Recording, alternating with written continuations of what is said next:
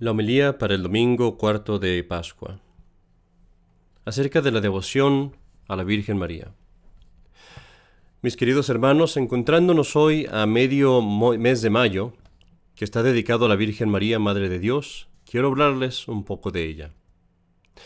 Hemos estado mucho hablando acerca de la felicidad y la alegría en esta temporada de Pascua. Y no puede haber un tema que nos llene más de alegría que este. Porque cuando hablamos de nuestra Santísima Madre, hablamos de nuestra mayor esperanza y refugio, hablamos del más dulce y el más amable auxilio que podemos tener en el cielo después de Dios mismo. Ahora, para poder mover nuestros corazones a amar a la Virgen María, es muy útil que primero tratemos de traer a nuestras mentes las razones por las cuales la debemos de amar, pero más importante aún, traer a nuestras mentes cuáles son las razones por las cuales Dios mismo la ha elevado al grado de santidad que goza. Esto es realmente una piedra de, de, tropiezo para muchos protestantes e incrédulos, porque encuentran difícil creer y entender por qué Dios le daría tales privilegios a una simple criatura. ¿Por qué Dios querría que ella fuera tan exaltada hasta convertirla en Madre de Dios y medianera de todas las gracias? Mis queridos hermanos, permítame tratar de explicar esto desde un punto de vista lógico y teológico, en tres diferentes puntos. El primer punto, la primera razón por la cual Dios ha exaltado a la Virgen María es este porque Dios ha determinado que sea la Virgen María quien aplaste la cabeza de Satanás. Que esto es así lo leemos en el primer libro de la Biblia. En Génesis capítulo 3 versículo 15, donde Dios le dice a Satanás, Pondré enemistad entre ti y la mujer, y entre tu semilla y su semilla. Ella te aplastará la cabeza. De que la Virgen María aplastará la cabeza de Satanás, ningún católico tiene dudas, pero uno podría preguntar, ¿por qué? ¿Por qué hizo Dios que fuera la mujer quien destruyera al demonio? Y es importante recordar que Dios es perfección, justicia y sabiduría. Todo lo que Dios ha hecho para restaurar a la humanidad, lo ha hecho de tal manera que no solamente queden los planes del demonio arruinados, sino que Dios destruya al demonio, que lo abata allí mismo donde el demonio pensaba triunfar. Porque verás, Satanás, para conseguir la perdición del hombre, usó a la mujer como un instrumento. No nos perdimos, no, no, no, nos, no nos vamos a ir a condenar por, por el pecado de Eva. Fue por el pecado de Adán que nos perdemos, pero Satanás usó a la mujer como instrumento. ¿Y Dios, para destruir al demonio ahí donde pensaba él ganar? También determinó que así como por un hombre nos perdemos, por un hombre nos salvemos, por un hombre Dios, nuestro Señor Jesucristo, pero que también una mujer fuera instrumento de nuestra salvación, como una mujer había sido instrumento de nuestra perdición. Sí, Eva fue un instrumento de pecado. La Virgen María ha sido hecha por Dios un instrumento de salvación y de gracia. También la Virgen aplasta la cabeza de la serpiente de Satanás, porque es un castigo, es un castigo adecuado para el demonio. Que sea destruido, que sea humillado y aplastado por una mujer, una descendiente de Eva, por una hija de la que fue su primer víctima. Una vez nos dijo un sacerdote de España, que es un exorcista, que el demonio tiene gran odio y miedo a la Virgen María. Nos mencionó que se acordaba de un exorcismo en particular, en el que el demonio nunca decía el nombre de la Virgen María, a menos que se le forzara, a menos que se lo mandaran. En todo el otro tiempo solamente decía ella o aquella.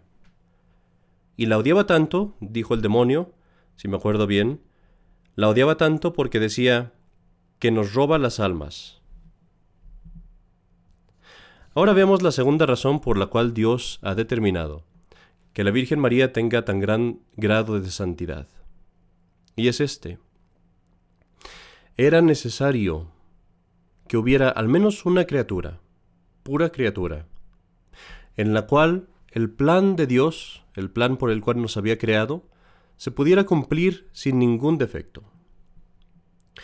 Verás, queridos hermanos, si tú tienes un artista, si hay un artista, solamente se le podrá considerar exitoso si consigue hacer una obra maestra, una obra sin ningún defecto, sin ninguna falla.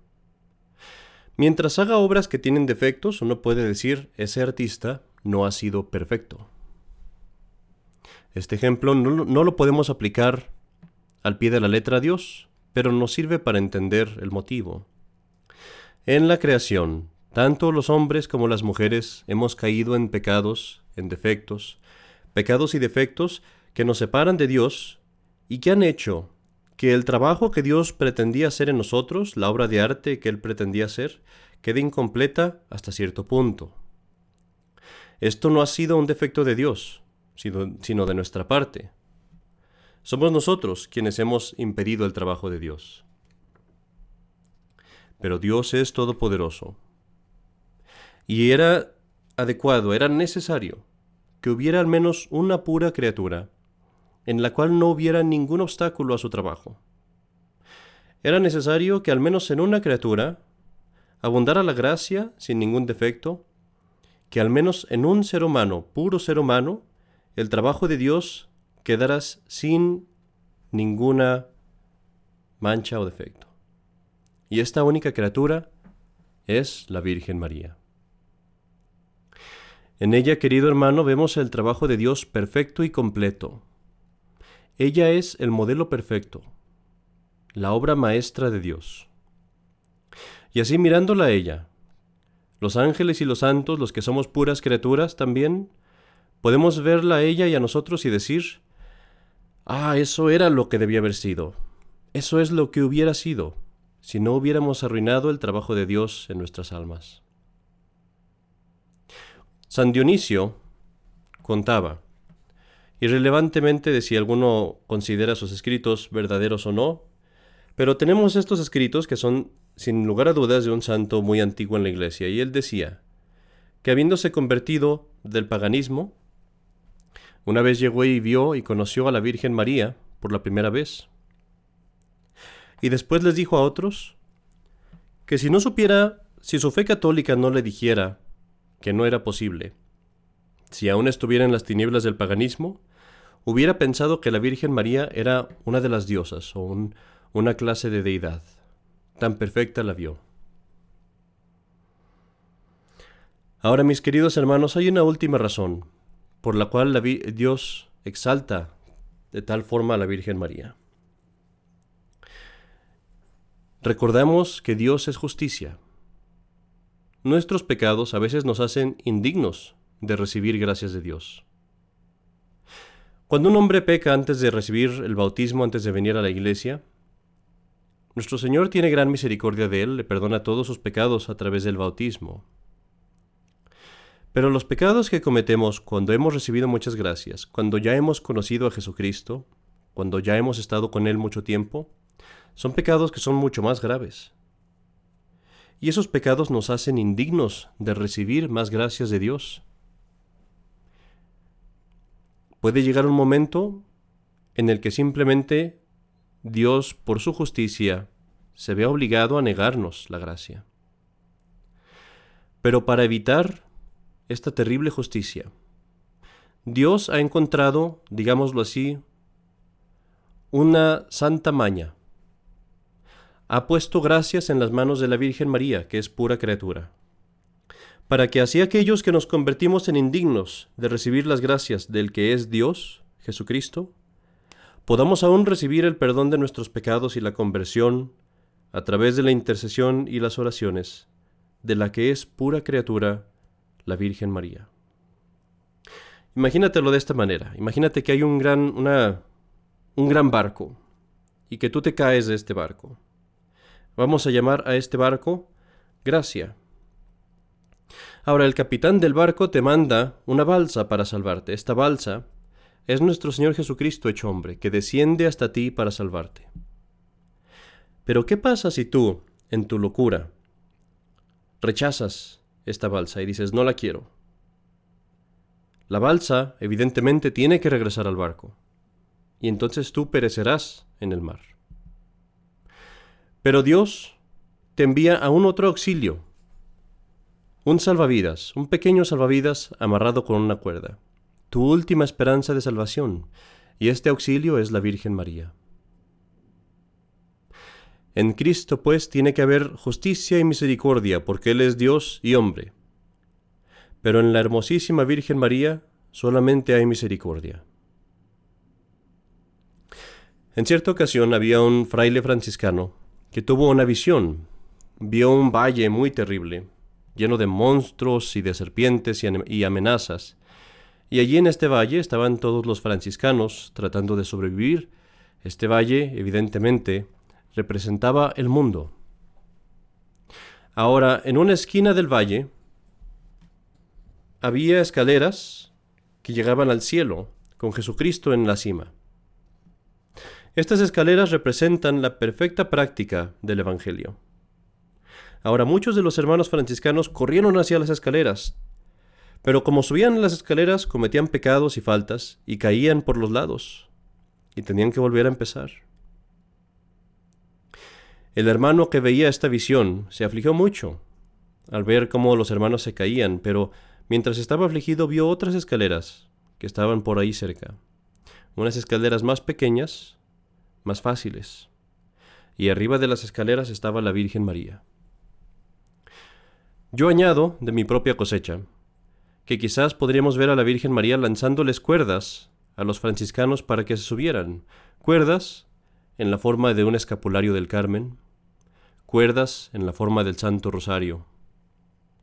Pero el caso es que estas escaleras representaban aquellos que tienen la buena voluntad de practicar el Evangelio también pero que reparan sus pecados y sus faltas teniendo una gran devoción a la Santísima Virgen María. En estas escaleras casi nadie cayó. La, la, mayoría de ellos llegaron al cielo, allí donde nuestro Señor Jesucristo los esperaba. Mis queridos hermanos, no dejen que este mes de mayo pase sin hacer la resolución de tener de ahora en adelante una especial devoción a la Santísima Virgen María. Ámenla como amarías a tu madre, y aún más. Y como San Bernardo dice, quien quiera que seas cuando te encuentras lanzado por las tormentas y tempestades en este mundo, cuando los vientos de la tentación soplan y cuando ves, te ves en el desastre de estrellarte contra las rocas, mira la estrella, llama a María. Cuando la ira, la avaricia, la lujuria de la carne, asalte la mente, mira a María. Cuando te preocupe la enormidad de tus pecados, cuando agonices por una conciencia confundida, culpable, cuando estés horrorizado por los horrores del juicio que viene, cuando empieces a ahogarte en el pozo sin fondo de la tristeza, o a hundirte en el abismo de la desesperación, piensa en María.